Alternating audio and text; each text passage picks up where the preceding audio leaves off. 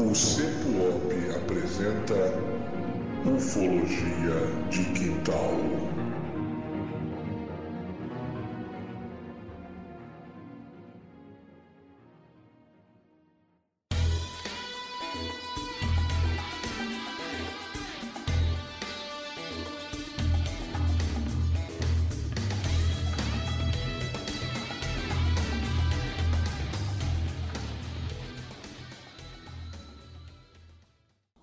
Terráqueos! Tudo bem com vocês? Sejam bem-vindos a mais um episódio do seu podcast preferido, o podcast do Ufologia de Quintal.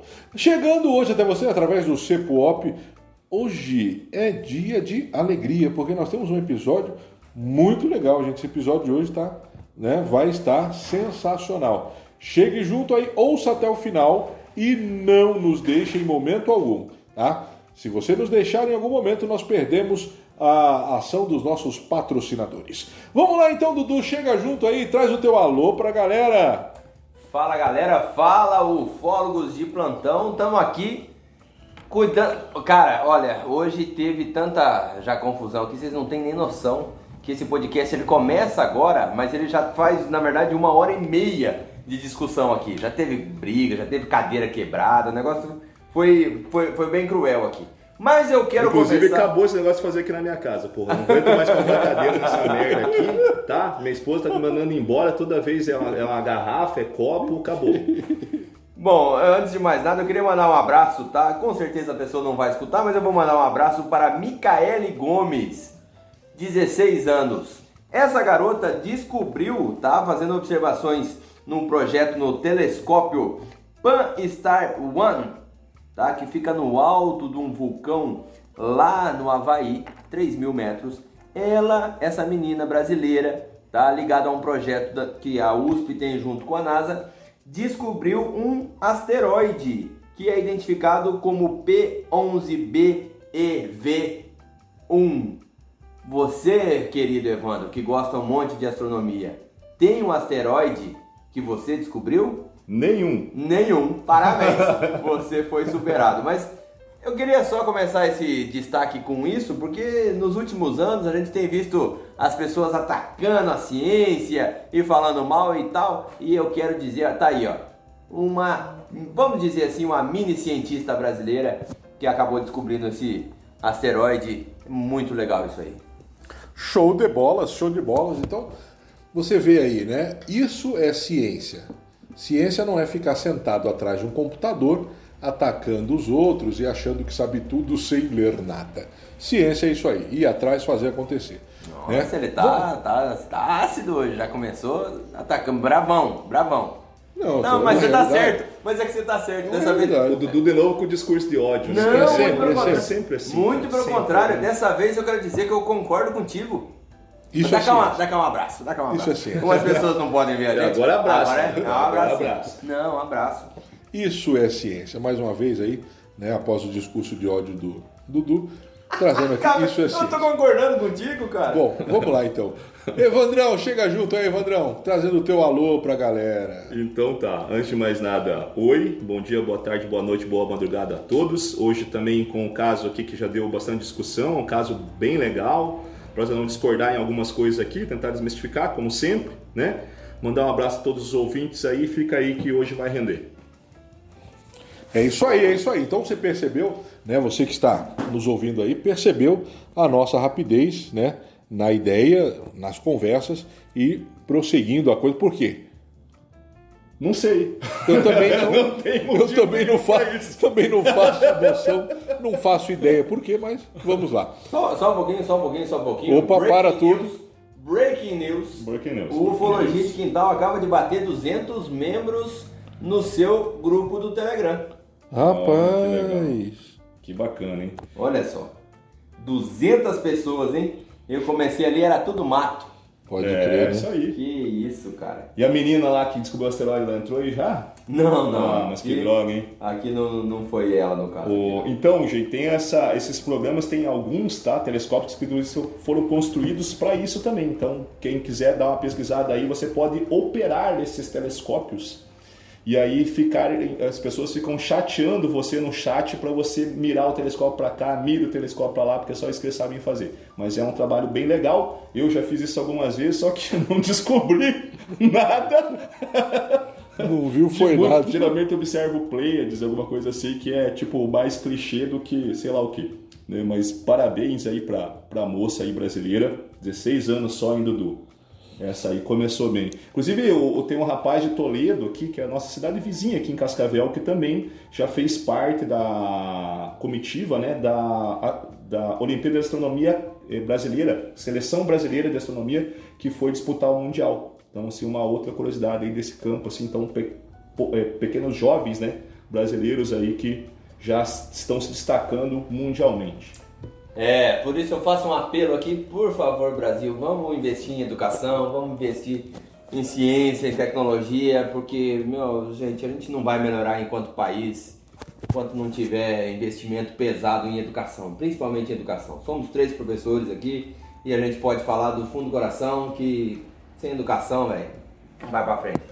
Mas vamos, como eu comecei hoje com um desabafo, tô, não sei o que tá acontecendo. É, Você deve estar triste por causa do Corinthians. não, não falar de futebol, não. Não, ele vai chorar, ele vai até chorar. Porque, até porque depois, quando acabar esse episódio aqui, né, esse episódio só vai ao ar depois de... Da grande final da, grande final da Libertadores. Libertadores. E aí pode ser que o Cleiton esteja aí extremamente eufórico, como pode ser que ele, que ele chore demais. Como eu, bom corintiano que sou, Uhum. estou torcendo, estou torcendo para que o Palmeiras perca. É. Tá? Ah, E como gosto do Cleiton, Vou torcer pro Santos. Vou torcer, não, não vou torcer pro Santos, de jeito nenhum, você tá louco? Eu estarei torcendo para que o Contra- Cleiton seja uma pessoa feliz nesse sábado, Ah, entendi. entendeu?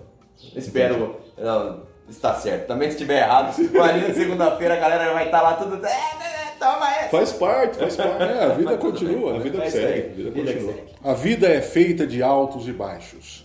É. A vida é feita de vitórias e derrotas. Isso aí. A vida é feita de momentos. É, ó, ultimamente, Como eu, diria, como eu diria meu pai, tem vezes que você perde e tem vezes que os outros que ganham de você. É isso aí.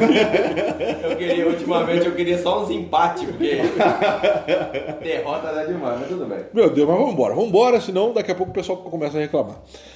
Vamos lá então, gente. Vamos ao caso de hoje. né?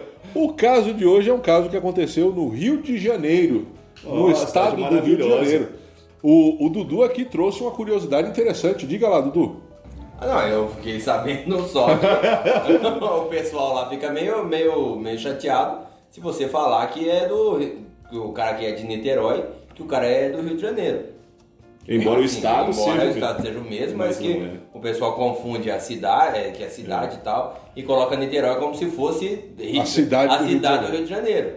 E Ah, aí sim. eu não sei, você que é ouvinte, você que é aí do, do Rio de Janeiro, do estado do Rio de Janeiro, me confirma aí essa história, porque eu já ouvi uma, uma eles não duas vezes e gostar tal, muito, não. e É igual aqui, meio- né? Por exemplo, a gente sobe pra cima de São Paulo ali, todo mundo é gaúcho, né? Independente se é Santa Catarina, É, Paraná, gaúcho. aham. Eu não ligo muito, assim, eu tipo de boa. Só explico, ó, não sou Sim. do Rio Grande do Sul, eu sou, eu sou do Paraná. Aham. Mas beleza, me chamo de gaúcho, tá, tá bom, não sei o que, até porque o pessoal do Paraná tem uma ascendência mesmo. Sim, Mas, é, possivelmente tem essa história sim, eles não gostam. Mas sabe por que essa treta, Dudu? não sei. Sabe por que essa Não treta? sei, não sei. Que em 1975 ah, ah, a cidade de Niterói deixou de ser a capital do estado do Rio de Janeiro.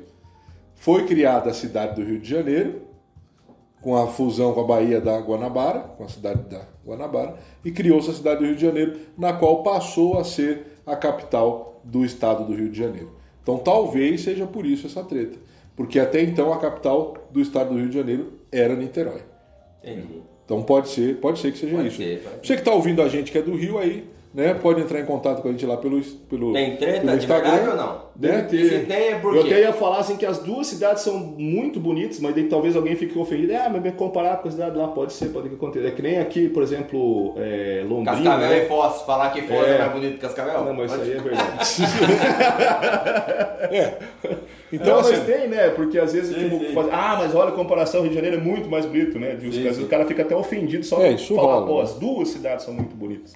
Isso rola. Então você que está ouvindo a gente aí, você que é nosso ouvinte, né? Entra lá em contato lá com a gente e diga lá se tem essa treta mesmo, se não tem. A, a- a provável treta histórica seja por causa disso. tá? troca de capital. Mas vamos lá, então nós estamos falando ali da cidade de Niterói, uma região maravilhosa. Niterói é muito lindo. Eu tenho família no Rio de Janeiro, minha família está na Baixada, minha família encontra-se em Caxias, né? Então em Caxias ali, a, a região, né, só quem conhece ali sabe, região de muita gente boa, aquele negócio todo, né? Mas eu conheço algumas cidades do Rio, Niterói inclusive conheço também, né? Tenho, tenho família espalhada ali pelo Rio de Janeiro. Muito legal, muito bonito, né, cara? Niterói é lindo. Sim, não é bonito, né? É lindo, né, cara? Não é. Inclusive não é... são unidos aí pela. Acho que ainda é a maior ponte né, que tem no Brasil, né? Sim, é uma das maiores pontes que existem aí, que é a ponte Rio-Niterói. Então, assim, ó, quando falamos de Niterói, gente, a ocupação de Niterói, inicialmente, onde nós temos aí, né, seria dos índios tapuias. Esses que posteriormente foram expulsos pelos índios tupis, mais precisamente os tamoios que migraram da Amazônia ali em direção ao litoral. Tá? Então é uma, é, uma, é uma cidade que tem uma ocupação bem antiga também, como todo o litoral brasileiro pelos índios, né? mas tem essa treta ali dos tapuias e os tamoios ocupando aquela região. Tá? Nós vamos falar sobre esse caso, é uma região também muito interessante por causa de água, tem muita água ali. E é interessante que é falado nesse relato também sobre água. Isso aí. É muito interessante isso. Né? E quem está acostumado nas vigílias da vida, e você que está ouvindo a gente que é ufólogo, né, que gosta de fazer vigília e tudo, você que está ouvindo a gente que gosta do assunto, mas nunca fez, se você quer, ah, eu queria fazer uma vigília, nós já fizemos alguns manuais anteriormente, né, com um dos grandes nomes da ufologia brasileira, que é o Arthur Sérgio Neto. Se você está ouvindo a gente nesse primeiro episódio agora, volta lá, ouve esse episódio, tem dois, Manual da Vigília Ufológica, um e dois, que é com Arthur Sérgio Neto. Tá? Você que não conhece também, está começando a ingressar na ufologia agora, tá? o Arthur ele é pesquisador né, desde a década de 80. Tá? Então o Arthur ele pesquisou Varginha, ele esteve tá, em, em, em Varginha na época do acontecimento. Né? O Arthur esteve em vários casos, esteve em Magé agora mais recentemente. Então ele é um ufólogo de muitos anos de experiência. Tem muitos anos de experiência em pesquisa na Serra da Beleza, Tá? Então nós fizemos ali o manual 1 e 2. O Arthur é um ufólogo tão raiz que era da época que não tinha nem esse termo ufólogo raiz. Exatamente. Né? Não tinha nessa definição de Nutella ou raiz. Esse, era, esse é monstro mesmo. Então aí você que está ouvindo a gente agora, está começando agora no assunto, volte lá e dê uma olhada nesses dois episódios. E aí nós falamos sobre alguns lugares em que atrai mais o fenômeno OVNI. Não taxamos aqui ah, que são naves, não, mas é um fenômeno não identificado e são muito comuns nessas áreas mais distantes, nessas áreas mais longínquas, tá? O caso, gente, ele vai acontecer na década de 50, porém ele só é investigado na década de 1970. Há um hiato de um pouco mais de 20 anos, né? É, quase 20 anos aí, né? Desse, da, da, da diferença entre o acontecimento e quando ele foi pesquisado. É muito interessante esse caso, Tá? Então ele foi, ele aconteceu na década de 50, vai ser investigado na década de 70. E isso é muito interessante, porque é uma época, gente, né? Percebam que esse caso ele é anterior até né, a várias abduções famosas que nós temos no mundo. Não só no Brasil, no mundo. Ele é anterior a várias dessas abduções. Então é bem interessante que é um caso que não é dado também muita, muita luz.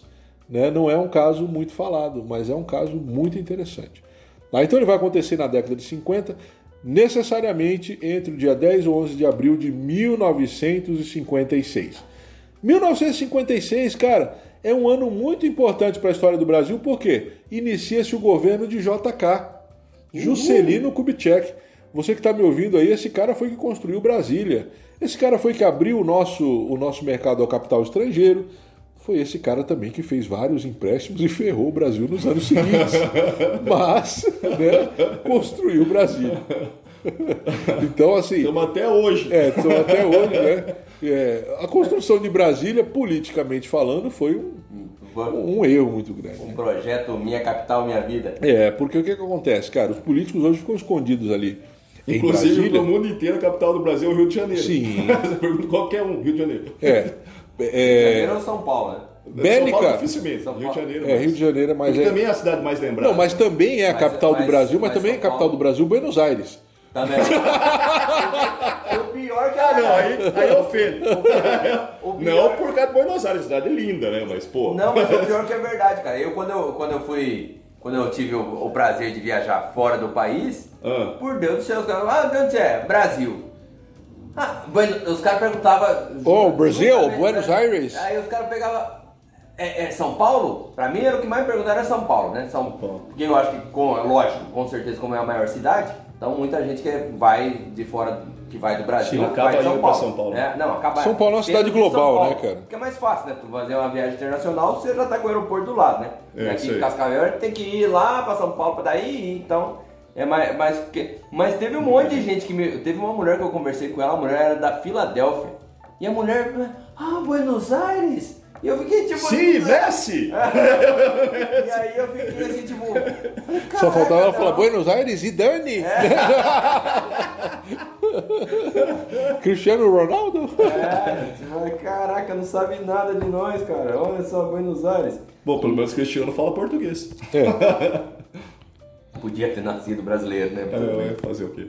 Bom, mas vamos lá, né? Então é o seguinte, gente. Aí nós vamos ter em 1956, então o início do governo JK. Esse é um fato importante para a história do Brasil, tá bom? Então o governo JK foi muito importante e aí começa nisso aí. Então, como eu falei para vocês, o dia é 10 ou 11, ela não lembra muito bem, de 1956. Por que, que ela não lembra muito bem? É, eu, não, eu não entendi, Cleitão. Porque esse fato só vem à tona 20 anos depois. Então, tá? Ela não, não recorda muito bem o dia. Nessa, nessa data querida, né, a jovem Clélia, de 22 anos até então, em 56, ela sai de sua casa tá, para ir até o bairro São Francisco, que era um bairro um pouco distante do bairro de onde ela morava. De ônibus, o trajeto demorava quase uma hora. Então você que está em cidade grande aí, você sabe como é que funciona, né? Então ela vai pegar o ônibus, vai se deslocar quase uma hora até chegar. Ela foi lá, mas o que, que ela foi fazer lá? Ela foi visitar uma casa que estavam vendendo naquele bairro. Era um bairro legal, próximo à praia, bem próximo à praia, até a casa que ela foi ver.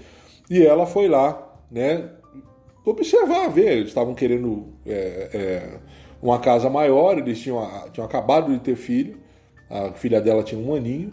Então eles queriam uma casa maior, queriam outra casa, então foram lá uma vez, foram lá. Ela foi lá ver uma casa que estava à venda. Teve esse trajeto todo, né, de quase uma hora aí, foi lá, visitou a casa, aquele negócio todo, né? Você que, você que, que já procurou casa para comprar ou para alugar, sabe a epopeia que é você encontrar. Então você vai, visita, olha, sai, não sei mais o que. E aí o que, que acontece? Ela foi lá, fez aquela visita, foi depois, né? Quando acabou a visita, foi para o ponto de ônibus, pegar o ônibus para ir voltar para casa. O problema é que é o seguinte, gente. Nós estamos falando da década de 50. Esse bairro São Francisco, que ainda existe agora, na época era é, bairro Saco de São Francisco. Né? Olha só o nome do bairro. Então, para você ver. Ali o São Francisco já tinha perdido a bota, tinha perdido a meia, já tinha tá perdido o saco já. Então é longe para Chuchu, né? Era longe para Chuchu, um mais de uma hora. E aí é um bairro legal, tá, gente? Se você mora aí, pelo amor de Deus, tá? Um bairro muito legal, muito bonito, diga-se de passagem. Mas nós estamos falando da década de 50. Era um lugar meio ermo, tá? Então era um lugar meio assim afastado, um lugar que não tinha muita gente. E ela vai esperar esse ônibus, o ônibus passava a cada 60 minutos, tá? Ou seja, a cada uma hora passava o ônibus ali, então ela estava esperando. Deu o horário que ela acabou, ela foi para o ponto de ônibus esperar. E aí o que, que acontece? Ela, esse ponto de ônibus na frente da praia. Então tinha umas pedras ali, ela sentou nas pedras e começou a olhar a praia.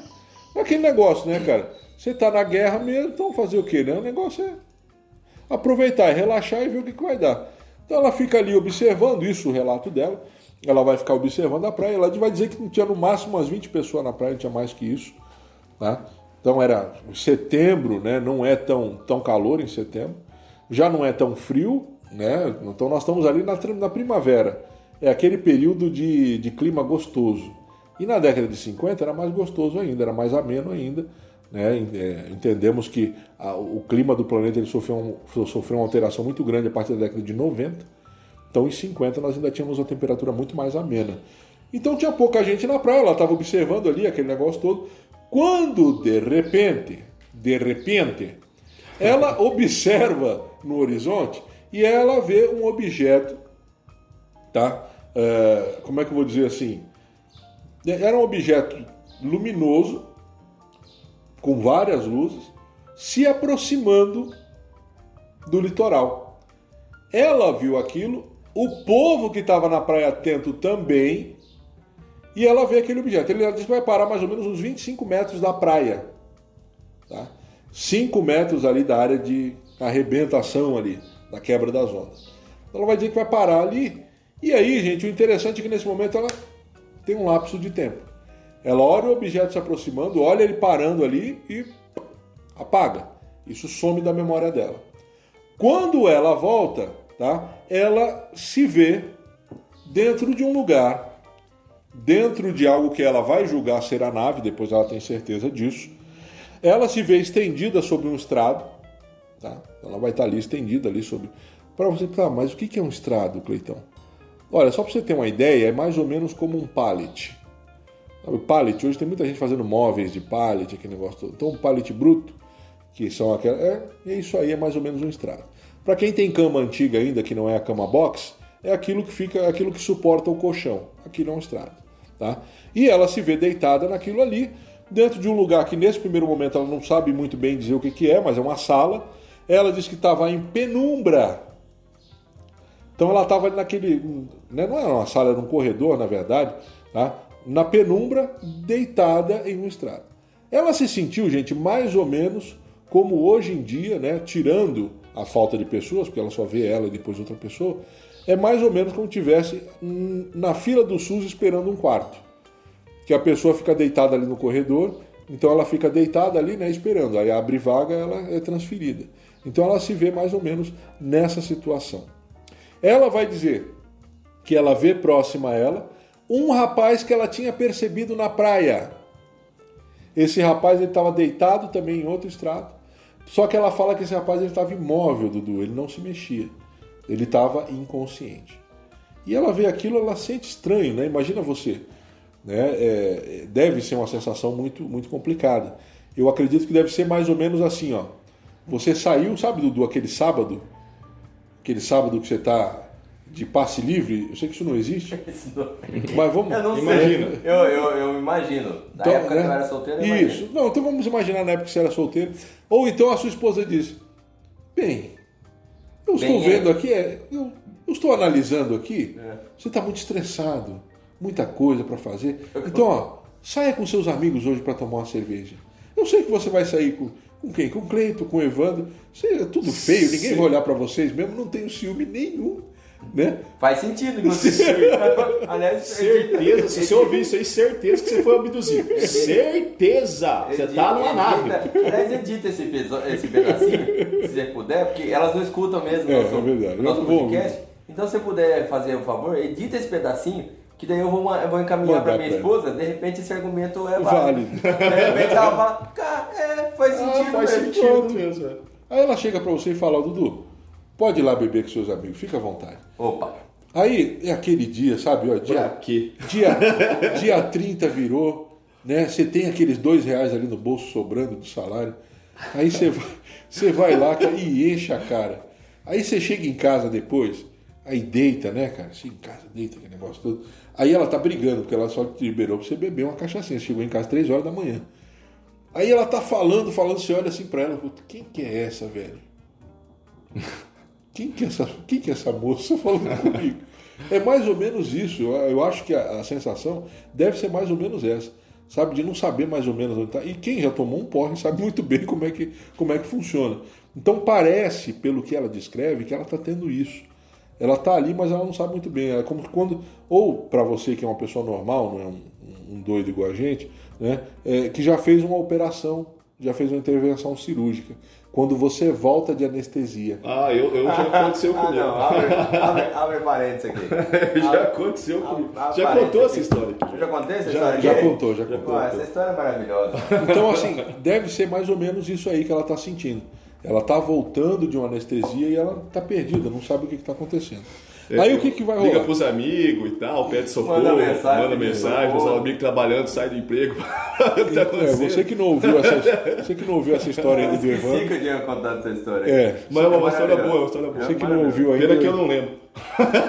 Você que não ouviu ainda, o Evandro tem uma dessa daí de volta de anestesia. Então eu creio que mais ou menos ela passava por isso. Tá? O que, que vai rolar então? Ela vai estar ali naquele momento, ela vai dizer que tinha um barulho, gente. Um zunindo, quase assim, insuportável. Tá? Um barulho de fundo assim que ficava na- cabeça dela, no ouvido dela, insuportável. Isso aí o Evandro depois até nós vamos comentar um pouquinho sobre isso aí depois. E aí o que, que acontece? Ela tá ali, de repente, ela ali naquele lugar, tudo aquele barulho, quando de repente ela vê se aproximando dela dois seres. Aí ela vai dizer que eles. Ela vai falar com os ufólogos que fizeram a pesquisa que eles tinham mais ou menos 1,75m. Tá? Ela se baseou pelo tamanho dela. Ela tinha 1,50m e pouco, ela falou, "Mano, mais ou menos desse tamanho, os caras se basearam lá, mais ou menos 1,75m de altura que eles tinham. Eles estavam com macacão metálico. Ela vai falar que é cor de alumínio. Metálico, né, cara? Uma- um macacão metálico, uma roupa metálica. Essa roupa cobria o corpo inteiro. E ela- eles tinham luvas nas, nas mãos e esse mesmo material era o que estava no sapato. É mais ou menos, gente, hoje que nós sabemos disso, é mais ou menos como um traje é, espacial. É, mais ou menos não, é um traje espacial. É isso que ela vai falar na época, tá? Que estava com a, com a roupa daquela lá e capacete. Ela não conseguia ver bem as suas feições por conta do capacete. Esses dois seres, né, vão pegar ela, vão levar até uma outra sala. Nessa sala que ela é levada, ela estava num corredor, é levada uma sala. Ela vai dizer que tinha mais ou menos uns 20 metros de diâmetro. Também não boto muita fé nisso, porque ah, é muito- 20 metros de diâmetro. É difícil você ter uma noção disso. Até quem trabalha com isso, às vezes pena para ter, né? Quem não trabalha com essa questão de medida, de arquitetura, de engenharia civil, é difícil, né? Pelo que ela descreve, parece muito aqueles espelho infinito, né? Que você tem uma, realmente uma dificuldade para ver onde é sim. que aquilo termina É. e tal. E com bastante luz, né? E aí ela é levada para essa sala e ela conta que o barulho não para. O ruído é muito alto nos ouvidos e ela chega a proteger o ouvido com os dedos. Nesse momento vem um terceiro ser. Esse terceiro ser, depois de um tempo que ele chega, ele já está sem capacete. Aí esse ela consegue ver as feições do mesmo, aí ela descreve de que forma. Esse cidadão, ele tinha olhos escuros, tá? E eram olhos penetrantes, então não eram olhos amendoados, igual o do Dudu, eram olhos escuros e penetrantes. Tinha o cabelo platinado também, então ele também vai ter aquele cabelão platinado, penteado para trás, na época da brilhantina, década de 50, né? Isso aí. Então o cara parou ali na, na estação em Marte ali, comprou uma brilhantina, fez para não sair, né? Tirar o capacete e ficar tudo descabelado. Penteado para trás, e ela vai dizer que ele vai falar com ela em português. Aí entra, Evandro, uma questão que nós conversávamos aqui antes, mais um dos detalhes que são sórdidos dessa conversa. Ela vai falar que ele vai conversar com ela em português, mas ele quase não abre a boca, ela não consegue ver os dentes dele. Então aí o que, que eu acho? Aí eu já vou dar o meu pitaco aqui antes. Ele estava falando com ela por telepatia. Ela naquela ainda, né, cara, de não saber onde estava, ela nem percebeu que ele estava falando por telepatia com ela, porque ela nem via a boca dele se mexer direito. Ela disse que ele abria pouco a boca. Como é que se fala abrindo pouco a, a- a boca? Nem a Hebe conseguia fazer isso. né? E olha que a Hebe falava grossinha, né? O Roberto Carlos consegue abrir os É, é dentes. complicado, né? É. Então, assim, né? Mas e eu penso, eu, penso eu, já é uma opinião minha, que provavelmente ele se comunica com ela por telepatia nesse momento. Aí ela reclama. Ô, seu, seu moço, seu platina, o negócio é o seguinte, ó. Esse barulho aqui eu não, não tô aguentando mais, e tampando o ouvido. Aí, a outra coisa que vai corroborar essa ideia de que ele pode ter falado com ela por telepatia, porque ela tá com o ouvido tampado. E o barulho não deixa. é, era um barulho ensurdecedor. Ela pergunta do barulho e fala: Não, isso aqui é o seguinte. Esse barulho aqui é porque nós estamos resolvendo algumas coisinhas aqui. Ele é bom pra você, é bom pra gente, tá? Mas daqui a pouco ele vai diminuir, fica tranquilo que eu já vou falar ali com o estagiário ali para ele dar, pra ele mexer ali e já vai melhorar esse barulho. Então ela vai, ela vai conversar, ele vai falar isso pra ela.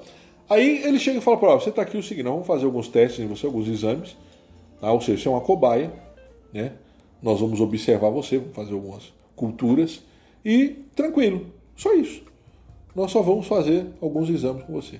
Aí nesse momento, né? Ela fala, pô, e aquele cara? Aquele cara estava na praia, eu vi quando ele passou por mim com a, com a, com a prancha embaixo do braço, cabelos queimados do sol. Eu vi que ele tinha uma tatuagem, então ela, ela tirou o, o raio-x dele, ela lembrou do cara. Uhum.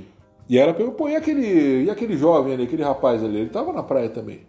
Aí diz que esse ser chega para ele e fala, não, é o seguinte, é que o lance dele, ele não tem um psicológico forte.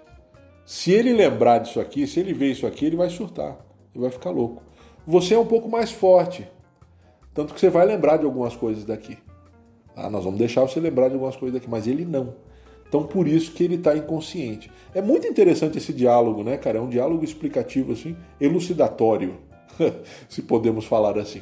Ele vai falar é porque ele tem um psicológico que não é muito bom, então nós deixamos ele ali quietinho, dormindo, e depois a gente entrega lá de volta e pronto, ele só vai sentir uma dor onde nós colocamos a sonda, mas tudo bem. E aí o que, que acontece? Ele prossegue, que ela vai, ela vai falar que ele vai, vai colocar ela numa maca, aí ele traz um aparelho, gente, que é bem interessante. Ele vai estender esse aparelho sobre ela, ela vai dizer que ele vinha como uma sanfona. Eu penso, mais ou menos assim, como uma tomografia né, sem colocar você dentro do lugar. Isso é só pensamento meu, tá, gente? Ela, ela deitou ali, ele colocou aquele aparelho na cabeceira da cama e foi esticando ele como uma sanfona. Como aquele braço para tirar raio-x. Justo. Justo. Só que em vez de ser um braço assim mecânico, de repente um, ele pudesse esticar. Justo, Né? justamente. É, não dá pra Ou, saber ou de se... repente um bra... você tem aqueles braços sanfonados e, de- e que, que são. é, como é que eu vou explicar para quem está escutando? Que, são. que eles formam literalmente os losangos. Que ele vai. que tu pode puxar sim. ele, mas por fora você tem uma camada de sanfona Sim. para proteger, Sim. sei lá, a parte de, de- de- do equipamento. É complicado porque se você pensar até o quem assistiu o filme do Homem-Aranha lá com o Dr. Octopus, aquilo lá também pode ser confundido com uma sanfona. Então você pode ter desde equipamentos mais rústicos, como esse que o Dudu está descrevendo, até equipamentos extremamente modernos, mas que na hora de você observar e dar o relato, né, parece uma sanfona. Como o Cleide sempre diz, aí a gente usa o ferramental que a gente está disponível. Ou de repente era uma sanfona mesmo. Ou de repente era sanfona. Ele já tava o Sivuca lá tocando as músicas. É, ué. Mas então, aí ela vai dizer que ele vai passar esse aparelho que emitia uma, uma luz, uma iluminação de cor roxa, e é como se estivesse escaneando ela. Essa luz passa pelo corpo dela inteiro, escaneia, e aí ele tá ali, ela desce, aí ele fala assim: vem cá, que, que é essa cicatriz que você tem aqui? Ela tinha uma cicatriz da cesárea. Lembra que eu falei lá no início que ela tinha uma, uma filha de, de um ano, né? Então, é, é, ela fala, não, isso aqui foi um parto. Tudo. Aí diz que ele fala para ela assim, nossa, vocês são primitivos pra caramba, mas eu já sabia que você era primitivo, mas pelo amor de Deus, como é que faz uma, né? Faz, um, faz uma, uma operação e deixa a cicatriz feia dessa, grande dessa, pelo amor do Senhor. Ixi, agora sim. tem você- noção do quanto que a gente é primitivo hoje. Então, agora sim, mas se vocês, né, agora, a cesariana, Dudu, ela é o que ali? 15 centímetros, 10 centímetros, Ah, sim. né? Quesitos. Logo no mas- baixo ventre. Mas nessa época, a cesariana era um talho de umbigo a umbigo, né, cara? Que subia a, a, a- barriga inteira quase. Sim, era grande. Abria aquilo, então era muito feio mesmo. Então ele fala, pô, mas que negócio, pô. Pelo amor de Deus, hein? Peraí que eu vou dar um manual para esse pessoal aqui e fazer uma cesariana decente. Então ela fala, e que interessante que ela ficou, ela ficou encasquetada, que ele vê essa cicatriz por dentro da roupa. Ela não tirou a roupa. Ela, não- Maluco, ela né? não estava nua. Ela estava com a mesma roupa que ela estava no ponto de ônibus. E ele vai lá, passa, ele, fala, ele pergunta, né? Ele acha, o que é isso aqui? Aí ela fala ah, que eu tive um filho, aquele negócio todo. Então é bem interessante isso também. Bem. Bem. É, estranho, esse- né? Talvez seja a primeira vez que eu, que eu vejo, que eu escuto um relato do. que, que a pessoa faça um exame assim de, de, de roupa e que se vê a, a pele e tal. Eu não lembro de outros. Posso estar equivocado aqui, de repente tenho, mas eu não tô lembrando de nenhum que seja nesse sentido, assim. Então, é só para ver é, a- a- os pontos que são muito interessantes nesse caso. Existem pontos muito interessantes. Então, aí o que, que acontece? Faz esse escaneamento todo, né? E aí ela pergunta assim, ela fala assim, poxa, mas espera aí, né? Isso tudo tá acontecendo, o cara não vai lembrar de nada, e eu... Ele fala, não, isso você vai ter uma amnésia parcial. Tá? Vai chegar um momento que você vai lembrar de tudo. Mas por enquanto você tem uma amnésia parcial. Você vai lembrar de alguns flashes só. E aí ela fala, pô, é, é, é, eu queria estar com a máquina fotográfica para registrar isso aqui. Aí ela fala pro cara, isso vai registrar aqui. Que praga é essa? Tirar uma foto. Tem, cara, foto, tá bom, o que, que é? Aí ela pega um, um documento dela com, com fotografia e mostra para ele. Aí ele, ah, ah, uma próxima vez você faz isso. Não tem problema. Sabe, é igual criança, quando você passa na frente da loja com o filho ali. Ai, pai, eu quero comprar aquilo ali. Nós já vamos voltar, meu filho. Pode deixar. né? Daqui a pouco a gente volta. Nós vamos até ali e já voltamos. né? Quem não tem um trauma desse para contar, né? Que, né? que é, é- é privilegiado. Então, assim, o que vai acontecer? Ele vai falar isso. Aí ela, pô, mas aí ela, ela, né, ela é esperta, ela fala, tá, outra vez? Vocês não vão me achar nunca mais, me pegaram aqui sem querer. Aí ele fala, não, não é bem assim, nós conseguimos achar você em qualquer lugar que você estiver agora.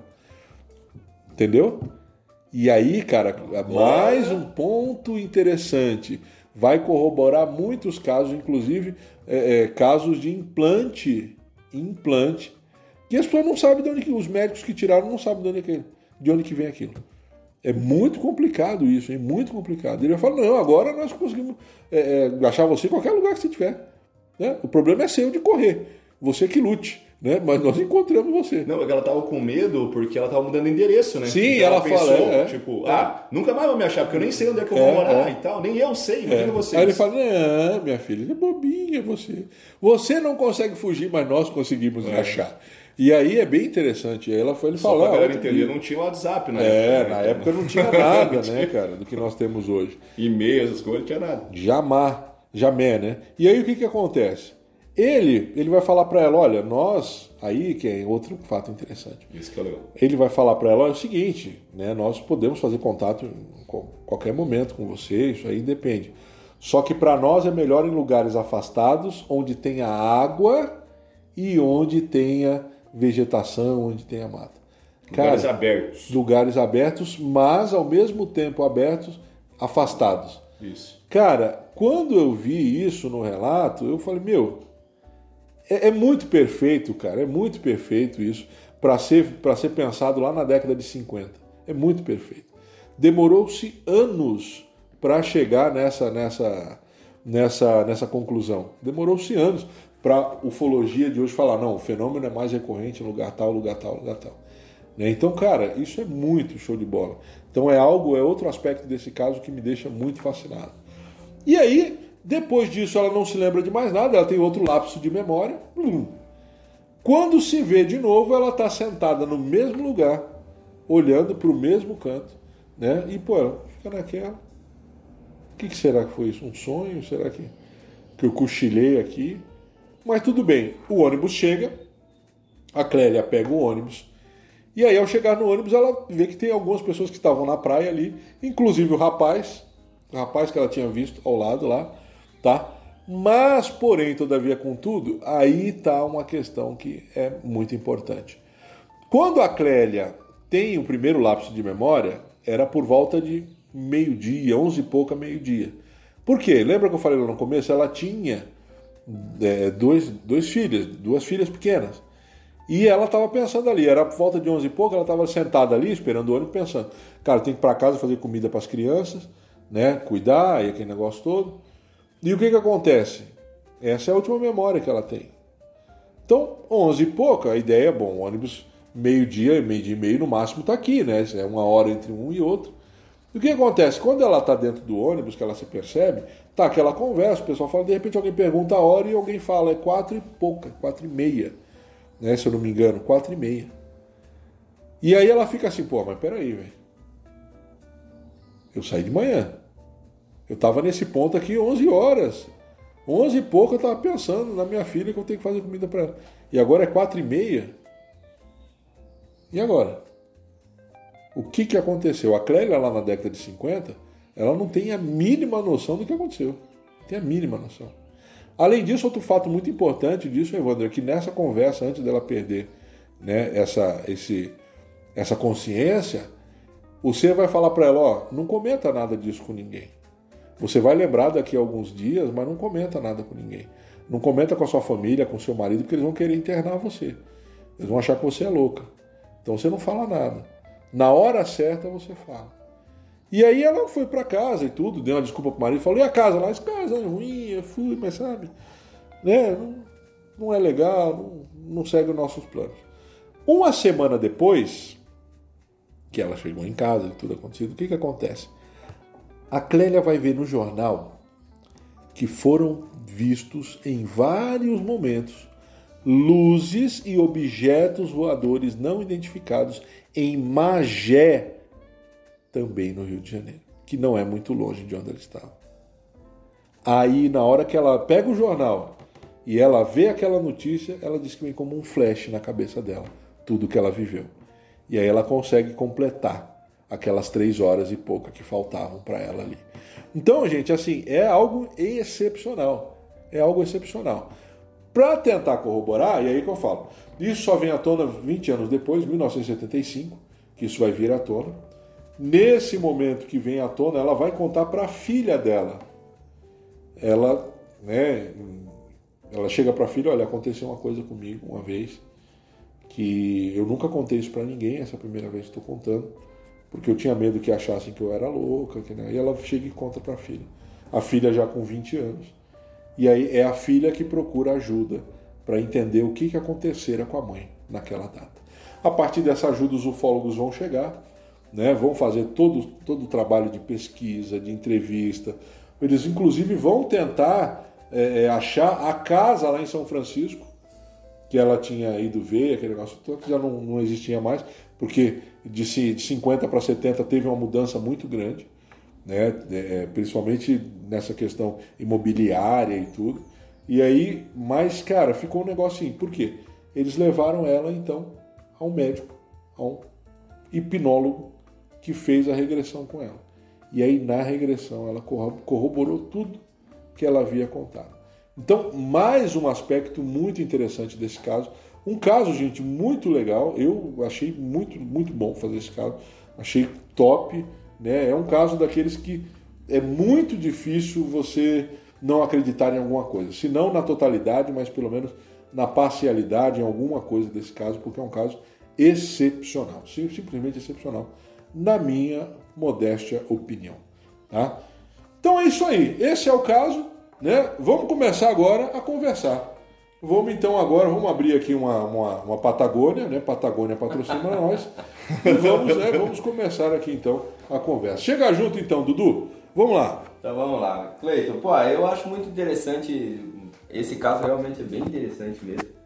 O que eu acho muito bacana, de novo, é que assim, esse caso me fez muito lembrar é, nosso caso aqui, o que é exclusivo do Ufologia de Quintal, que é a menina que viajou no tempo isso me lembrou demais, assim, estudando e vendo o relato e tudo mais. Na hora me vinha assim, falava, caraca, mas tem muita coisa. Uma das coincidências principais é esse, esse laço, esse é, lapso temporal, digamos assim, né? Que é, ela tá num horário, dali a pouco é outro horário, e o que aconteceu e o que, que é isso, né? Tô perdido e tudo mais. Mas até aí você pode, algumas pessoas que, que vão dizer é, que não acreditam em ufologia vão dizer que ela teve algum problema ali, que realmente fez. Não é tão incomum, tá? Não é tão incomum. É a desculpa pessoa, de sempre, é, né, não, Dudu? É a desculpa tô, de sempre. Eu tô, tô imaginando o outro sim, lado sim, da sim. conversa. Mas é, é a desculpa de sempre da galera. Tem que, ter, né? tem que ponderar sempre o, os dois lados, né? Então, assim, me, me faz. Isso me faz lembrar. Agora, outro, outro, outro negócio que, é, que para mim me chama a atenção é, é esse negócio de a pessoa não querer contar a história Pô, eu não vou, não quero contar, porque vão me chamar de maluco e não sei o que, não sei o que. Né? E aí você tem esse, esse caso que bate junto com tantos outros casos de pessoas que, cara, eu vou ficar na miúda aqui, porque se eu contar ninguém vai acreditar mesmo. Então eu vou ficar de boa.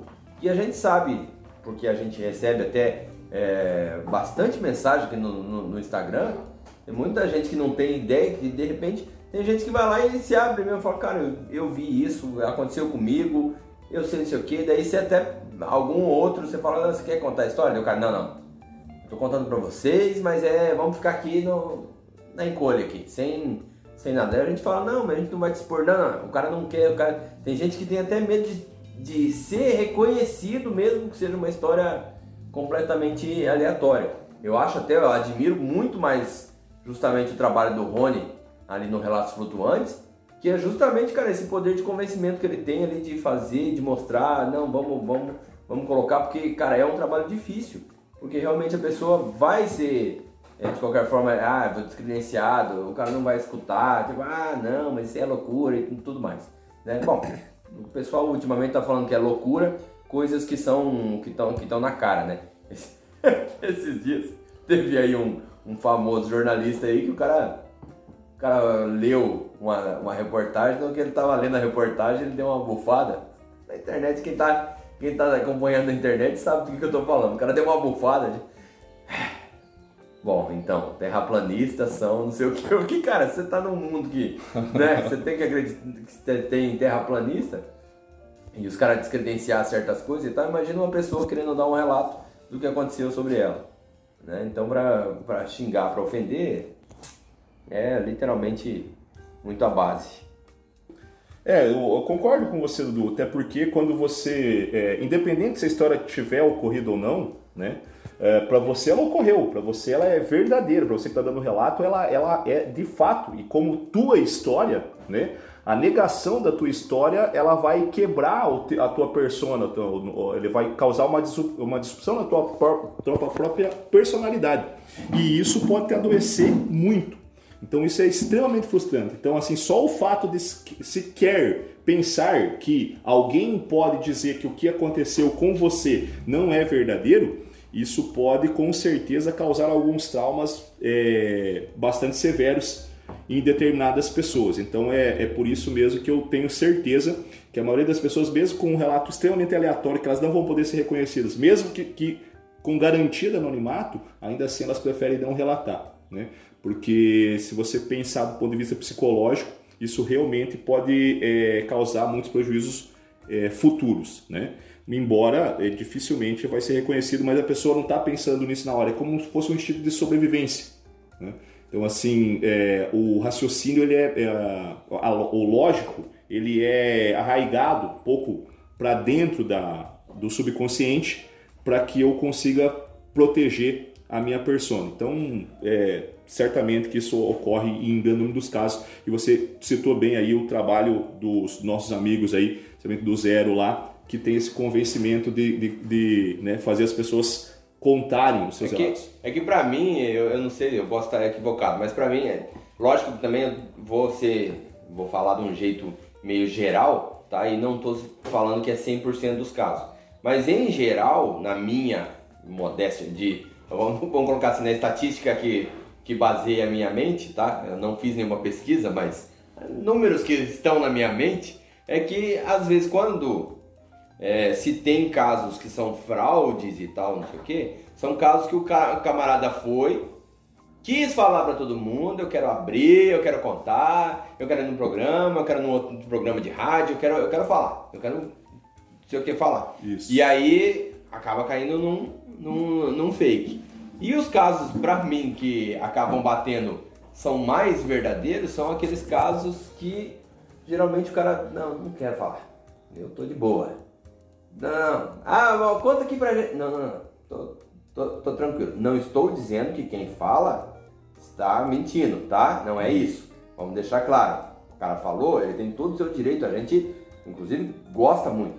Não estou dizendo isso. Estou dizendo que dos casos que são fakes, tá? Dos casos que são fakes, que tem uma boa parte inevitável, muitos desses o cara buscava o reconhecimento né? Tem até o, a síndrome que a gente já comentou aqui, do cara que às vezes até teve um caso verdadeiro e o cara aumentou este caso para poder ficar ainda mais tempo falando. Evidente. O cara não tem mais nenhuma novidade, o cara foi abduzido uma vez, o cara não tem mais novidade, mas o cara quer ficar alimentando porque né, teve um momento de fama, teve um, Isso. então tem uma essa síndrome e tudo mais. Então, para mim, me chama muita atenção esses casos que o cara fica meio na encolha. Fala, não, não, vou ficar de boa aqui, e vou, porque se fosse comigo, fosse comigo, eu não sei se eu ia contar.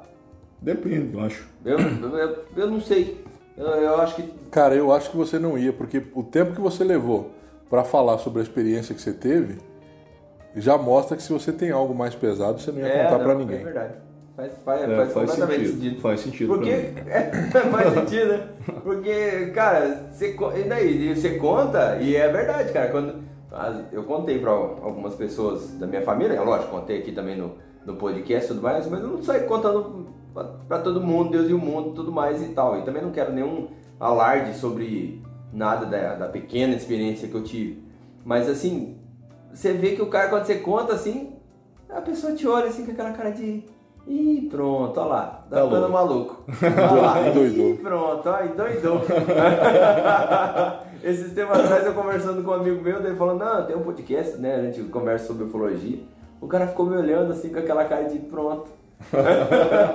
ficou louco, ficou louco. Então eu falei, cara, não, a gente conversa, a gente gosta do assunto e tudo mais. Explicando, mas é, é impressionante o julgamento, né? O pré-julgamento. Então imagina uma pessoa que tem aí essa experiência como ela teve. Porra, é, é embaçado, é embaçado. Ainda mais na época, né? Ainda mais na época. É. Cara, eu, não- eu quando eu era mais, mais novo, isso o quê? Quando eu era mais novo, quando eu tinha uns 10 anos de idade, 93, 94 e tal, não sei o quê, tinha, tinha uma mulher na minha rua lá, cara, que, que assim, tipo, o pessoal tratava ela como louca. Eu achava que, por exemplo, uma pessoa que é louca, ela era, meu Deus, sei lá o que, né? Que, que era, e era uma mulher que ela só era quieta e tal. Aí quando via ela na rua, a gente era moleque, a gente ia morrer de medo e tal. E ela era um doce de pessoa, não sei o que, mas o pessoal fala, não, é louca. É a bruxa de tempo- 71. Aí, mas não, o que, que era? O que, que era? É, é, o pessoal falava que ela tinha ficado um tempo no manicômio e tal, não sei o que. Não era. A mulher, ela, ela, ela era alcoólatra e ela ficou um tempo no, no, no hospital, né? Pra se tratar e tudo mais. Era, era só isso. E o pessoal tratava como se fosse, tipo, uma maluca alucinada. E não era nada. Você via um nível de perto. preconceito que aí tinha gente que não chegava perto, cara. A gente tinha medo, falava, nossa senhora, porque. Então você imagina se ela, ainda, além disso, colocasse um relato ufológico. Pois é. Aí acabou, né, cara? Então é- isso, é um, isso é um fato muito importante. Né? E além disso, fora isso, tem aquela galera que gosta de ganhar dinheiro com o assunto. Tem uns aí que monta religião, que monta moeda, que faz. É o Bilu Coin. O Bilu Coin. Rapaz. Bilu Coin. Você não comprou? Eu Já Você comprei. Rapaz, comprou, tá valorizando. Ah, eu comprei, eu troquei as minhas, as minhas bitcoins pelo Bilu Coin, que vai crescer mais. Isso é muito complicado. Mas, né, vamos, vamos lá, então vamos a alguns aspectos aí. Evandro, o barulho. O barulho nos ouvidos. Então, o barulho nos ouvidos ele corrobora quase que completamente com mudança de pressão atmosférica, né? Não necessariamente o barulho, porque não tem que necessariamente ser um barulho, mas é uma sensação de dor nos ouvidos que ela descreve.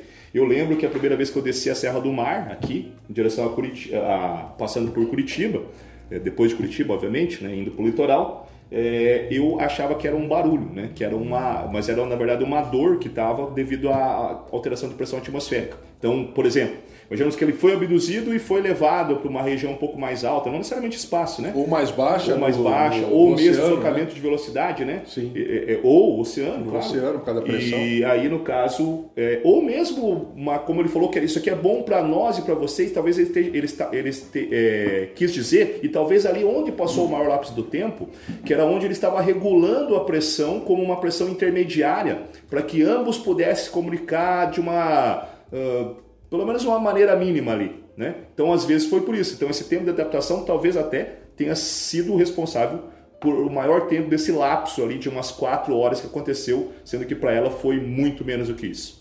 Deixa eu te perguntar outra coisa, Evandro. A questão do eletromagnetismo, se fala muito nos meios ufológicos do eletromagnetismo, até nós medimos quando você tem um, um relato, por exemplo, né, de, de avistamento de uma nave, de avistamento de um objeto não identificado, nós sempre levamos o medidor de eletromagnetismo para ver mesmo como é que está o campo eletromagnético. Ele também pode causar esse inc- incômodo na pessoa, não? Também pode causar. Eu até falei que, eh, na verdade, assim, teoricamente não poderia. Né? Mas eu até dei esse relato aqui, eu mesmo, quando chego perto, me aproximo de campos eh, eletromagnéticos um pouco mais fortes, eu tenho reações no meu corpo que, como eu disse naquele capítulo, que pode ser puramente psicológica, ainda assim, quando eu cito o relato, estou sentindo assim, assim, assado, escrevo isso, etc, etc. né? O que é sempre do passado é que é um efeito psicológico, como eu sei, né? embora isso em duas ocasiões já tenha acontecido, onde teoricamente eu não sabia que estava próximo de um campo elétrico dessa magnitude, eu, eu esperava que a máquina estivesse desligada, e aí foram me avisar que ela já estava ligada e, né, e aí corroborou, mas ainda assim, né, a gente já descreveu isso no outro capítulo, pode ser um efeito psicológico sim, mas é, você está certo, Cleito, eu acredito sim que isso possa ocorrer também devido a efeitos eletromagnéticos. E quando você tem deslocamento de naves, né, objetos especialmente metálicos, provavelmente algum fenômeno próximo vai ocorrer, né? Porque quando você tem deslocamento, você tem enlouquecimento devido ao atrito do ar, você pode ter ionização, né? É, deslocamento de metal quente ele vai acabar causando algum tipo de descarga elétrica, o que pode gerar um, uma espécie de campo eletromagnético. Né? Ou pelo menos alterar o campo eletromagnético que é natural né, de qualquer ser vivo, tanto que os tubarões mesmo conseguem sentir, não é necessariamente magnético, mas ele consegue sentir o campo elétrico que nós emitimos. Lembrando que uh, nós temos até uma tensão para poder ter um funcionamento de neurônios, né? tanto nós quanto qualquer animal né, que possua esse tipo de célula. Então, eu, eu acho, me faz muito sentido, embora não, não tenha evidências científicas para embasar esse pensamento. Legal, muito show de bola. Tem outros aspectos bem interessantes. É, o aspecto, aí eu queria trazer agora aqui para discussão, do aspecto do psicológico, que, é, que aí você fala para ela, né, segundo o relato dela. Olha, aquele, aquele cara ali, aquele, aquele jovem, ele não tem um, um, um aporte psicológico para resistir né, é, é, o que ele vai presenciar aqui. E aí, gente, tem muita gente que tem uma abdução com lapso total de memória. A pessoa não, ela não lembra de nada se não fizer uma, uma, uma uma regressão né, hipnótica, ela não se lembra de nada. E aí, eu lembro que nós comentamos, foi até o Dudu que comentou, sobre o Márcio com a experiência dele, que ele falou, eu não quero saber. É. O Márcio, o Márcio é um, ele não lembra de nada. Ele tem alguns flashes né, de uma tentativa de comunicação, mas ele não quis aprofundar isso, porque ele falou, olha, se eu não lembro, é porque não vai ser bom. Então, é melhor, é melhor de, de eu ficar com essa minha memória. Deixa quieto. Ele chegou até aí atrás, né? Mas Sim, aí acabou Ele desistiu perto. Né? Então, isso também é algo, é, é, é, algo físico, né, cara? É algo real. Sim. Tem gente que não tem estrutura mas, mesmo, né? Mas, cara, eu, eu, eu, eu posso estar completamente equivocado, assim, mas quando a gente diz é, tem gente que não tem estrutura. Tá, né? É, geralmente. Concordo. Que bom se fosse só ele, né? Concordo, concordo. Aliás, como todos aqui nesse podcast, a gente pode estar tá falando uma bobagem. Pode? Pode, pode. É, é outro equívoco. É outro equívoco. Ele está sempre equivocado. É, desculpa, desculpa, desculpa. É verdade. Como sempre, estar, é bem provável que estamos equivocados naquilo que a gente fala, mas, cara, quem é que tem preparo psicológico para um negócio desse? Dessa. Porque vamos, vamos lá, tá? E aí sempre a gente pondera aqui, a gente sempre faz uma conversa sim. de, de boteco. Sim, sim. Quem está escutando a gente sabe que não é para ser um negócio. É, você que está ouvindo, você, você que tá ouvindo aqui, gente, Ufologia de Quintal é uma conversa entre amigos no boteco do Evandro. É. Entendeu? Então aqui é o seguinte, nós paramos para conversar sobre ufologia e pronto. Vai é, parar é, aqui porque o boteco é, tá sem cadeira e sem copo. Aliás, sem, sem uísque também, né? Porque tá, tá acabando. Ah, é, é, brincadeira. Aliado. Johnny Walker patrocina nós. Vamos. É, Johnny Walker é, patrocina. A Patagônia não dá mais moral pra gente, né? É, de Johnny Walker. Ela já deu, é? não. Vai, vamos lá, vamos embora, vamos lá. Não, o que, eu, o que eu ia levantar é essa lebre aí, cara.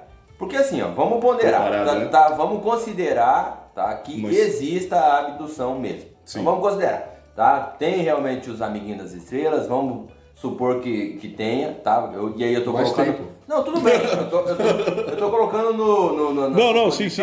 No, sempre aquela, no campo negócio. supositório, né? Coloca no campo supositório. No campo do supositório, porque é o seguinte: você sempre vai ter o cara que escuta ufologia de quintal e vai ter o cara que acredita e o cara que não acredita. O cara que escuta porque cara, gosta o cara e o cara que, que escuta para encher a paciência. Exatamente. Que também cara, tem. Eu, eu escuto outras coisas sobre. Já até citei ali aquele documentário, Vida Após a, é, de Vida é, após a morte, coisas assim e tudo mais. Então a gente está aberto a escutar outras coisas, outros diálogos. Então o cara de repente está aqui e o cara fala, pô, também não quero gente só falando que é verdade, tá? Mas uhum. então vamos colocar na, no caso da suposição.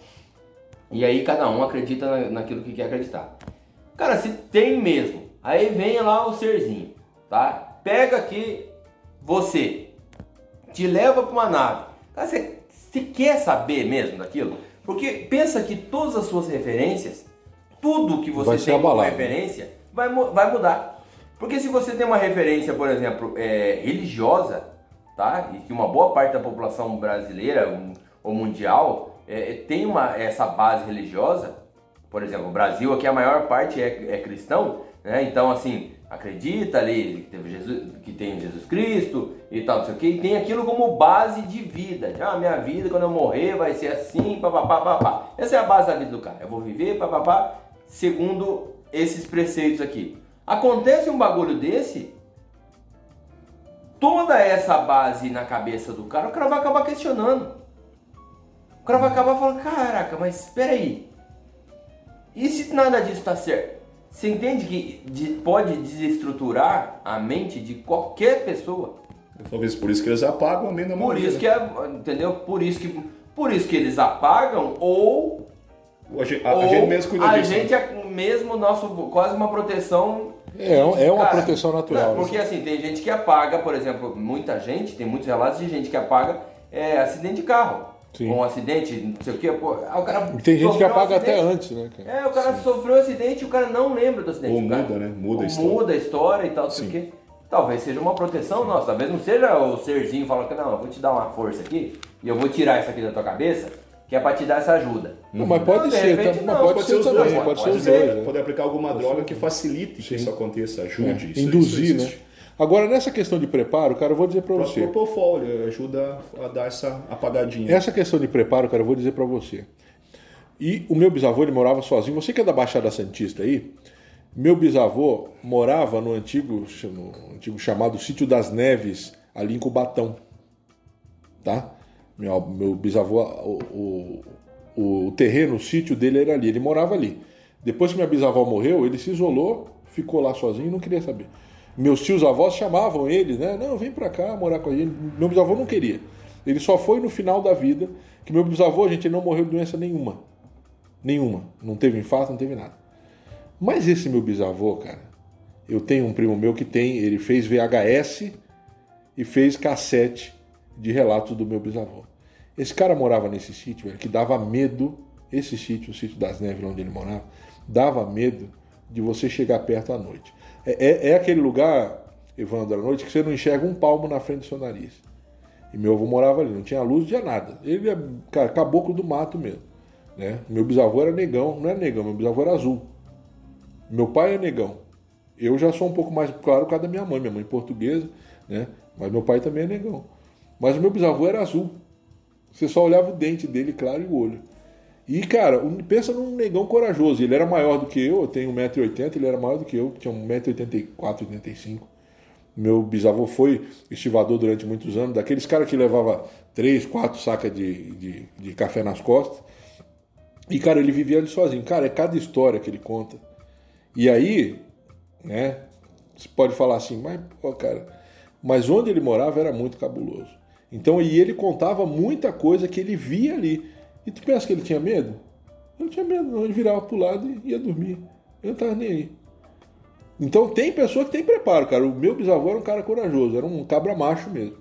Metade do que ele passou, velho, não passaria nem a pau. Nem a pau. Nem a pau. E, e esse, esse lance, né? Do, e aí, quando eu falo de coisas que ele passou, coisas que ele viu, que, cara, eu, eu sinceramente, eu, eu, eu não me considero um cara medroso, mas olha, o que ele, o que ele con- contou, contava pra gente, né? Que ele viu, que ele passou, cara, eu não teria coragem nenhuma. Eu que eu sou um cara bem medroso. Ainda mais, cara, ainda mais morando onde ele morava. Então eu acho que tem pessoas que têm um psicológico forte. E tem pessoas que não. Por exemplo, quando a gente fala de, de- dos, dos- dos amiguinhos das, das estrelas, vocês conhecem, tem um amigo que é ficcionado por isso. Ficcionado. Nós conhecemos alguém que é ficcionado por isso. Mas esse mesmo amiguinho aqui, quando ele viu a primeira vez um objeto mais próximo, ele só não colocou o, o- o estômago para fora porque não dava. Ele enlouqueceu. E é assim que funciona. Você- por mais que. Então tem gente que não, tem gente que tem aquele baque, mas. E tem gente que vem no, vem no É que, físico, é que esse cara. baque, ele, ele, ele, ele não precisa ser exatamente do momento, né? Sim, é. Porque isso depois- aí também tem o seguinte, às vezes o cara tem o, o- na hora, Você olha, o cara aconteceu uma, Legal, uma, uma, uma- uma- uma- não vou dizer uma tragédia, mas aconteceu um- uma coisa excepcional na vida do cara. Na hora o cara tá ali pleno. Você fala, caraca, esse cara é Macho! esse cara é. Não, não é isso. Mas assim, o cara, ele tem. Sabe, o cara uma pessoa centrada, pô, Sim, parabéns e tal. E pode ser uma mulher também, né? Sim, uma pessoa, Enfim, né? uma Mas pessoa. geralmente quando É você uma- tem caso de depressão, é assim que acontece, né? O cara tá bem, tá bem, tá bem, tá De bem, repente- daqui a pouco É, não tá mais. exatamente. Né? Então, Aí, tardiamente, o camarada volta com aquilo remisso e vem numa E pa- explode. paulada só.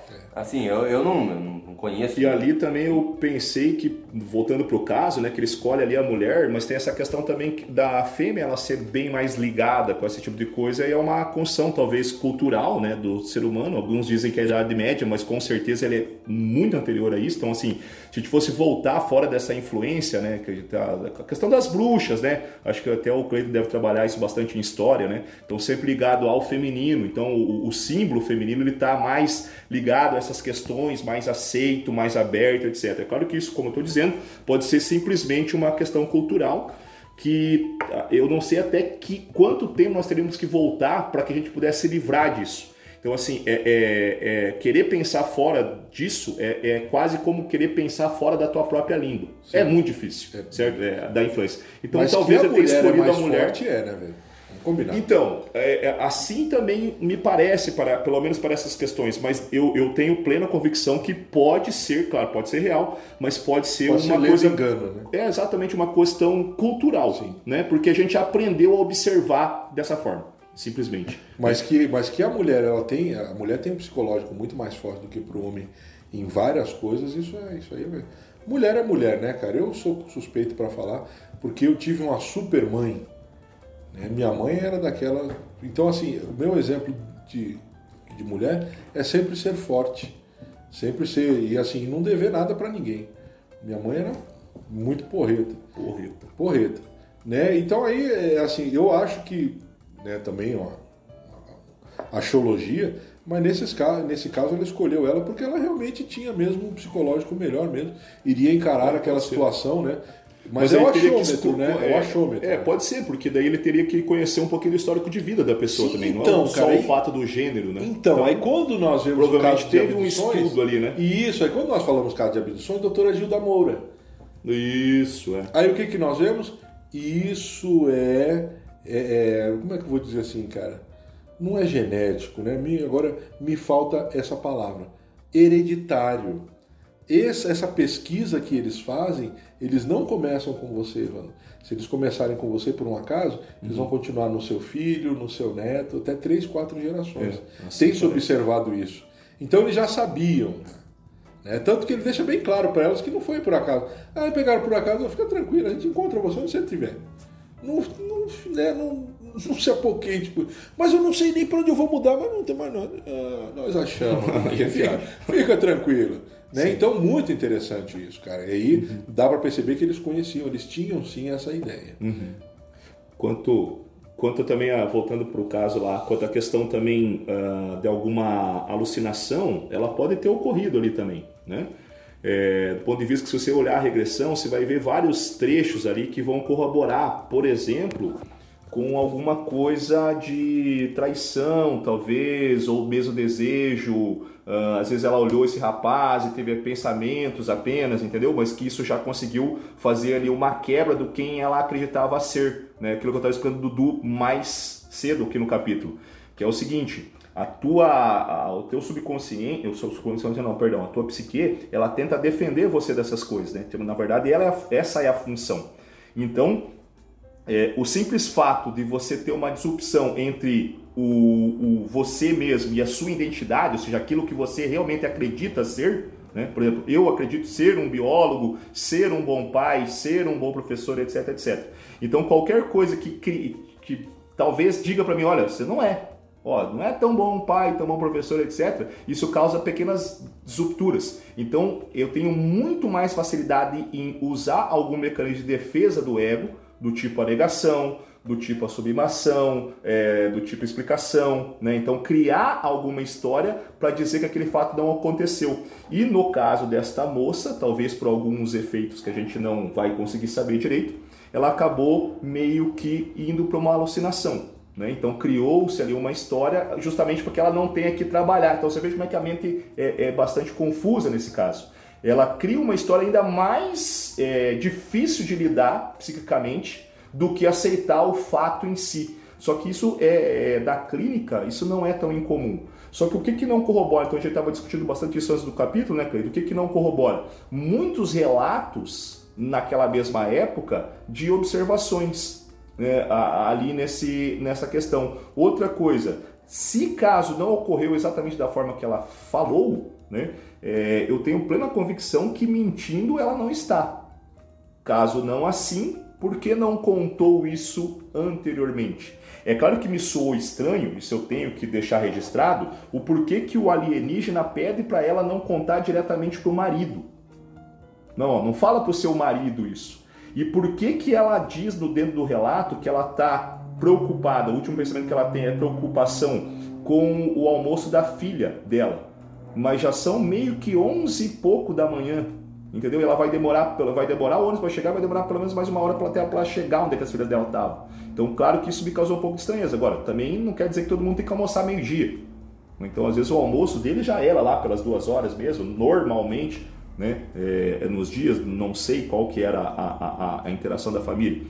Então, é, tipo, pode parecer estranho, mas não tanto. Outra coisa que ela também diz no, na regressão que o ser né? Acho que ela estava. Você vai ler lá, na, tem no site Fenômeno, para quem quiser, né? e outros ainda, uh, no portal. É, vai estar lá a descrição do que, que ela falou em, em, em regressão, né? regressão hipnótica. E ela diz que era um ser bonito, muito bonito.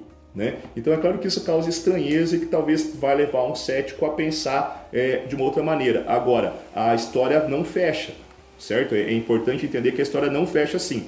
E, e, e, aí, eu creio que já deu toda a explicação que se você pegar dentro do relato, ele corrobora com um monte de coisas. É claro que nós temos que ainda, né, Cleito, relativizar o fato de que é, acontece em 56, mas ele vem à tona em 70. 70 e alguma coisa. Isso quer dizer que, claro, pode haver contaminação. Agora, é, independente se o fato em si ocorreu de forma alienígena mesmo, né? ou se ele ocorreu por invenção, essas invenções traumáticas elas dificilmente sofrem, elas não costumam, pelo menos, sofrer tantas contaminações, pelo menos em seus pontos principais, né? É, mesmo que ao longo do tempo, até porque são histórias traumáticas. Um trauma, tipo, se você pode até ter inventado ele, mas em geral ele não muda com o tempo. Né? Então, não sei se a gente pode dizer que esse fato também está muito contaminado, mesmo passando de muito tempo. Eu acho, eu diria, né, se fosse para bater martelo, não estou batendo martelo aqui, mas eu diria que não, que, que ela meio que relatou, pelo menos de forma muito próxima ao que tinha acontecido lá ainda na década de 70. Então, para alguém que já está pensando, ah, mas tem uma diferença aqui, uma diferença lá, sim, a gente já pensou nisso, mas a gente ainda fica com que o relato ali ele vai ser bastante fidedigno. É claro que vai provavelmente ter alguma alteração, que você tem às vezes da hora, né, Cleiton? É, até o dia mesmo. ela não lembra muito bem. Ah, não não, esses é, detalhes até 10, esquece, mas 11. porque não é o dia o fato traumático. Sim. O fato traumático, é o que aconteceu. É o que aconteceu, não o que você passou. É. Por exemplo, você pode lembrar, para quem é da nossa idade, vai provavelmente lembrar o que aconteceu no dia inteiro que o Senna morreu. Agora, se eu te perguntar qual foi a data que Ayrton Senna morreu, talvez você tenha um pouquinho mais de dificuldade. Será, é. Talvez você tenha... Eu lembro que foi em um domingo. Porque eu lembro que foi um domingo, porque eu estava é, de serviço. Não, não, durante o Mike foi o dia do trabalhador. É, eu estava de serviço nesse dia, de manhã cedo, e eu estava no segundo batalhão de caçadores em São Vicente. Exatamente. Mas é para você ter isso, por exemplo, você vai lembrar, teve uma morte Mas eu só familiar. me lembro porque eu estava de serviço, isso era traumático para mim, entendeu? então, pode ter algum fato. Geralmente, morte familiar você lembra, né? Porque você tem que colocar aquela questão de data, etc. Mas tem fatos traumáticos, por exemplo, que aconteceram com você, que você consegue contar o que aconteceu no dia inteiro mas se perguntar exatamente qual foi a data, o dia da semana, Sim. você talvez eu vá saber. Cara, foi o dia da morte da, da minha mãe. Até hoje eu não, eu não me lembro o dia, minhas irmãs lembram. Uhum. Eu, não, eu não me lembro o dia que era nem o dia da semana, mas eu me lembro o que aconteceu no dia inteiro. É, e eu me lembro do momento em que minha irmã me ligou em pranto, dizendo que ela tinha tido um infarto. E, e eu peguei o carro e saí que nem louco, cara, aquele dia ali, eu não sei como eu não morri também. E, e eu me lembro de passo a passo, mas eu não me lembro que dia. Se você perguntar para mim que dia da semana que era, eu não me lembro. O dia do o dia mês, cara, nem o ano eu me lembro. Minha irmã que me lembra todo ano. Sim. É bem, é, trauma é bem assim mesmo, é bem complicado isso. Um, uma das coisas que eu gostaria desse caso é que ele tivesse deixado alguma coisa mais física, né? Para a gente poder também corroborar, porque a gente fica ali é, com a questão do relato dela, que me parece extremamente verdadeiro. Né? Se é que não foi alienígena ali, é, eu apostaria que ela, no mínimo, não está mentindo. Né? Porque, É muito coeso, né? Até É porque o Dudu coeso. falou que eu acho verdade, né, cara? Ela, ela não falou isso durante 20 anos. Sim. Né? E talvez seja a diferença do que aconteceu com o caso que o Dudu também eh, relatou, porque aí ela não- acabou não contando e talvez você realmente tenha preservado ela de ter ficado internada em um manicômio ou coisas piores por muitos anos da vida dela, ter, tipo, obrigado ela a usar drogas que poderiam ter, tipo, arrebentado com o organismo dela todo, né? Então o fato dela ficar quieta ali também talvez tenha até eh, eh, preservado ela, ainda mais se a gente pensar na década de 50, que o movimento manicomial era era uma coisa de doido para dizer, tipo assim, né? Quem, quem, não estou dizendo quem era internado necessariamente, mas quem é, trabalhava Quem, quem ali, escolhia por isso? Né? é, quem, quem, quem era obrigado, É. né? Porque não era, na maioria das vezes, não era bem, não era necessariamente uma escolha pessoal. A né? escolha, escolha da família, né? Isso da colocar. família, alguma coisa assim, etc. E às vezes a família até perdia o controle, Sim, né? sim. E, e, e, cara, e isso corrobora, corrobora bastante. E o Dudu falou sobre isso, é uma coisa muito importante. Ufologia mesmo. É difícil você falar sobre isso até hoje em dia. Sim. E olha que tem uma abertura, cara, se você for pegar agora e abrir ali o, o Spotify, o que está proliferando de podcast falando sobre ufologia não é um nem dois, é um monte. Eu lembro quando, quando nós começamos, que não faz muito tempo, foi em abril do ano passado, você pegava ali no Spotify, tinha duas, dois, três. Hoje em dia você pega ali, tem 300. Entendeu? E é, o que que isso significa? Que é, que é mais fácil, estão se falando mais. Estamos falando mais de ufologia. Mas mesmo assim ainda é um grande tabu, principalmente para os pseudocientistas. Isso. Por que pseudocientistas? Eu falo do nosso nicho de conhecimento, né? Porque é o pessoal que é que está na ciência, mas não tem cabeça de cientista. Por que, está, por que, que não tem cabeça de cientista, Cleitão? Porque está fechado a possibilidades. A ciência fechada não é ciência. Ciência só tem, só tem avanços quando abre as possibilidades. E o pseudocientista é esse, é o cara que simplesmente não acredita por não acreditar. E aí, é por isso que até hoje é difícil você falar. Eu fico imaginando que nem aquilo aqui que nós falamos agora. O Dudu chega aqui, pô, cara, eu fui, eu fui abduzido, velho. Eu duvido que o Dudu chegue e vá falar isso abertamente. E o Dudu, eu, eu bom, por exemplo, eu quase não falo sobre minhas experiências. Porque é complicado, é difícil. Né? E isso hoje em dia. Agora você imagina aí, na década de 50, em que aconteceu, e na década de 70 que veio à tona. Ainda era muito difícil. É, eu acho assim, Cleito, pra, é, você vai falar, por exemplo, de filhos, né? Tem coisa que você pode falar só no meio de pais. Né? E não é uma questão que os caras vão levar a mal, é porque realmente não viveram, não, não, não, não va- é porque a gente às vezes falta a palavra para descrever. Agora, quando eu falo alguma coisa né, com o pai, ele automaticamente ele me olha e já sente, não, eu entendo o que você está dizendo. Né? É como, por exemplo, o cara que fala assim que é um absurdo perder a criança na praia. Só fala isso que não tem criança e não foi pra praia. Né? Eu nunca cheguei a perder, mas eu tenho plena ciência. Mas sentiu vontade. Não, criança não. É, outras pessoas, talvez. a sogra. Essa aí não perde, não. Mas é. Fica, você fica com a gente. Aí o que que acontece? Mas é da plena convicção que pode acontecer, cara. Porque, assim, aconteceu já, de eu virar pra pegar um, um, um protetor solar, alguma coisa assim, alguém me chamar, eu virar, olhar aqui, o moleque não tá mais. É, Aí, 10 por segundos, sorte, 10 segundos. eu olhei e tava conseguindo enxergar ele. Mas assim, se ele tivesse ido, não, não, não nem mais tempo necessariamente. É, é uma direção contrária que ele pega aleatoriamente, Já era, já era. já foi. Acabou. O Então, lance da orientação, né? é e aí você também pode, ah, mas não vamos perder. Então beleza, então deixa o teu moleque amarrado, né? Trata o cara como um cachorro, né? Que é o mais, o mais comum é tratar o cachorro como filho hoje. Não, eu tô dizendo assim, isso o que tem a ver, né? Que você- só você tendo mesmo pra você ver como é que isso aí rola. né? que, que não é fácil. Então, assim, você teve aquela experiência que estava falando lá, é, ufológica. Agora, se você falar isso meio, vamos supor, depende do público, é o que a gente já comentou sobre isso aqui, né? Dependendo do público, ele pode achar que você tá maluco. Não, vira, vira, vira no mínimo, no mínimo ele vai ser olhado de uma Mas eu forma. acho que é por isso, Cleiton, que está crescendo tanto. Porque assim, esses relatos, igual você estava dizendo, ah, mas os relatos estão diminuindo. Você falou isso no outro capítulo, não estão diminuindo. A gente está olhando menos para o céu. É. Agora, tem pessoas que estão olhando para o céu. E essas pessoas agora também, via WhatsApp, via essas redes sociais, elas estão começando a se achar. E é por isso que eu acho que esse movimento está crescendo. Porque o, o fenômeno está aí, ele é evidente, certo? Agora, é, eu não estou dizendo com isso que eu acredito que haja é, abduções, etc. Não necessariamente. Tá? Mas assim, há evidências fortes que alguma coisa estranha está sim ocorrendo, sempre ocorreu, continua ocorrendo, e essas pessoas estão se unindo, estão começando a conversar. E aí, quando você tem esse relato e você fala num meio de pessoas que têm um relato parecido, né, ou que pelo menos não tem um relato, mas tem uma curiosidade sobre, você tem voz para ser ouvido. Né? E aí vem aquele problema que a gente estava discutindo também nos outros episódios. Coisas boas acontecem daí, que é esse crescimento, eu acho, do podcast, que é uma das funções do nosso aqui, divulgar esse assunto e que venha cada vez mais, porque a gente aceita todos os. Tem, sei lá, quantos podcasts já tem no nosso grupo ali? Ah, tem uma. do, do Telegram. Tem, tem muitos. galera. né? E cada dia tem mais. Cada pouco tem um cara lança lá, oh, que legal, mais um aqui. Só, eh, que é um, né, lado bom, mas também tem um lado mal, que até o Dudu já trabalhou sobre isso aqui também no- no- em algum capítulo, que eu não lembro qual direito agora, mas é a questão também de eu querer aparecer. Então agora que eu tenho voz, agora que eu tenho uma audiência, então eu vou, no mínimo, aumentar um pouquinho as minhas histórias aqui, para infelizmente é algo que a gente vai ter que conviver. Isso não vai- acontece muito nesse meio. Exato, a gente tem que ter um cuidado com isso, mas saber que isso vai ser sempre algo inerente a este conhecimento da ufologia. Pois é, gente, eu acho que nós acabamos por aqui, né? Já? É um caso, cara, se der trégua, a gente vai até amanhã falando, se der trela. né? Um dia desse nós tínhamos que começar a gravar. Na hora que a gente chega, Nó. ia ser o. Ia ser, Vou fazer duas versões, né? Ia- Versão full É, e versão, ia tipo, ser- menos ia- ruim. Seria, seria maior do que a trilogia do Senhor dos Anéis. Não, ia ser complicado. Mas assim, gente, eu acho que foi esse caso eu gostei muito de fazer, muito legal.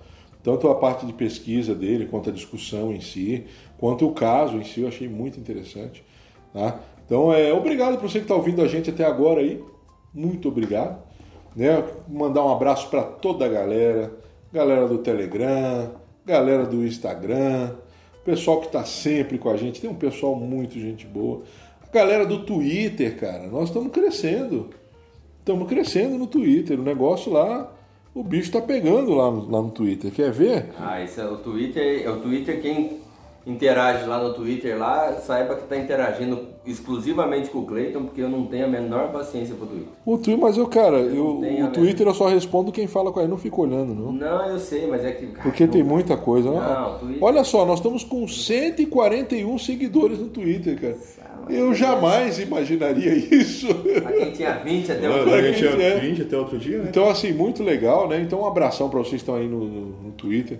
Um abração no coração de cada um, um beijão no coração Por de isso que a gente já vendeu duas camisetas.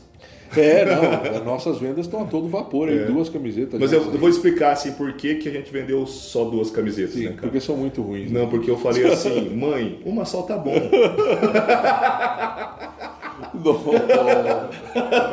Comprou uma só, mas sabe é que é? Mãe, né? Coração de mãe é. é demais. Então, assim, um abração para todos vocês aí, gente. A galera que tá né, no Facebook também. Um abração para todo mundo. E os nossos parceiros, né? Os nossos parceiros, a galera que tá junto com a gente, o Márcio, o Rony, o Darlan, né? A galera, mais do que 100%. Todo o pessoal ali do Telegram. Gente, é tanta gente que não dá nem para. O Evandro, os Evandros. Nós temos três É Evandros um agora. monte de Evandro. Agora né? semana que. É, esse dia deu uma confusão lá, que o Evandro respondeu assim, não, esse não é o Evandro, É, é, lá, é o outro Ah, Evandro. o- um piazão lá pegou e falou: Não, ó, parabéns pelo podcast de vocês. Daí o, o próprio Evandro pegou e falou: Não, é legal, mas é, eu não, Não sou, sou eu." o Evandro do podcast. São outro Evandro. Então, um abração para os Evandros que estão lá, né? Para as meninas também que estão lá, tá, gente? Nós temos aí, né? As meninas ali participando. Quando nós, nós já E falamos. brincadeiras à parte, obrigado pelo pessoal que tá comprando as camisetas aí, ajudar a gente no, nos compras dos microfones aí, né? Nós já, já, já falamos aqui, né? Nós gostaríamos de ter uma, uma visão feminina, né, cara, aqui com a gente discutindo. Mas quem sabe, né? Ainda tem muito tempo para isso aí ainda. Né? Quem sabe algum dia nós tenhamos aqui. Acho que alguma mulher vai ter paciência pra conversar com a gente. Cara, para gostar de ufologia tem que ser doida. É. Tem, Então já começa daí já. É. Entendeu? verdade. Mas qualquer Não, coisa não, só pra, gostar, pra gostar de ufologia, Grava o áudio, o- assim, O então. difícil vai ser ela ter paciência pra conversar com a gente, não é, É. nada com a ufologia. Depois da terceira Patagônia, ela vai conversar tranquilamente. Então tá. Então é isso aí, gente. Um abração para todo mundo. Vamos girar então o giro final de notícias. Evandrão, deixa o teu alô final pra galera. Tô despedido aí. Não, eu só queria agradecer todo mundo aí que está ouvindo, como sempre, o pessoal da Belas Artes, lá, nossos parceiros também, o pessoal do podcast aí, o Márcio, o Rony, né, Celésio, é, todo mundo aí que. O pessoal do Portal Vigília lá também, né, o Jeff, cara, excelente. Então, obrigado a todos, não tem mais o que dizer. Obrigado pessoal que está comprando, fiz umas brincadeiras que só tinha vendido duas, mas sim, o pessoal que está comprando essa camiseta aí, agradecer muito, né? E é isso. Se é de Cascavel, por favor, vá lá no Belas Artes também para comprar alguns presentinhos que é bacana pra caramba lá. Eu, inclusive, agora estou viciado em compra de caneca, por exemplo. Virou um canecólatra. É, mais ou menos. Vamos lá então, Aliás, Dudu. me inspirei em você lá, né? Que você tem uma coleção bacana lá na tua Não, cozinha. aquela é da Adri, né, É cara? da a Adri, coleção da é da Adri. A minha- as minhas ficam Ah, a minha tá escondidas. legal também. Não, só que as minhas ficam escondidas. Ela, ela deixa dela e a minha ela intoca. É. Mas tudo bem, faz parte. Chega aí, Dudu. Vamos lá. Teu alô final. Vamos lá, galera. Então aqui eu vou mandar um abraço para dois ouvintes aqui, pro Claudinei Silva, que é psicólogo. Tava trocando uma ideia com ele aqui antes. Ah, é? Valeu, valeu. Obrigadão. Né, Ele se dispôs aqui a- a ajudar a gente em termos de. Não ajudar a gente em termos de. Para tratar a nossa, a nossa psicologia, porque eu acho que Uhum. a gente não tem cura mais não. Mas de, de dar uma, uma consultoria, digamos assim. É, uma consultoria a respeito desses assuntos. Eu tava trocando uma ideia com ele aqui, um cara muito bacana aqui. Eu agradeço demais aqui essa, é, essa ajuda que ele deu, né? Ele deu umas ideias aqui e tudo mais. A gente vai se aprofundar ainda mais no assunto para poder falar, como a gente não é psicólogo e tal, a gente ter uma ideia bacana. E aí também mandar um abraço aqui para Carol, Carol Belasco, que tá sempre compartilhando lá no, no Instagram dela, que tá escutando a gente. Então, Carol, pô, muito obrigado pelo carinho, muito obrigado, tá? Porque você é uma dessas pessoas malucas que escutam Ufologia de Quintal, mas a gente gosta muito. Então, um super abraço para todo mundo e eu tô rezando para que o áudio meu tenha saído bem, porque eu acho que eu fiz uma cagada no meio do episódio. Mas um abraço, tchau. É, o áudio do Dudu tá ruim, isso aí. Tá vendo? Isso é castigo. É normal. É castigo. Ele fica com o discurso de Semeando ódio. o ódio o tempo É. Entendeu? É castigo. Acho que eu fiz uma meia hein? Isso é normal. Então, assim, gente. Como é que ele diz? Aperta o F5 do homem. Eu nem Nada falo nada. depois do outro. Eu não quero me igualar a ele no discurso de ódio. eu Não vou falar. Então, assim, gente, por isso ficamos por aqui. Então, muito obrigado por ter aturado esses trapalhões da ufologia até esse momento. Obrigado, você que tem nos ouvido até agora. Então, gente, fica aí. Que o Criador abençoe a todos. Um beijão no coração de vocês. E quem procura, acha.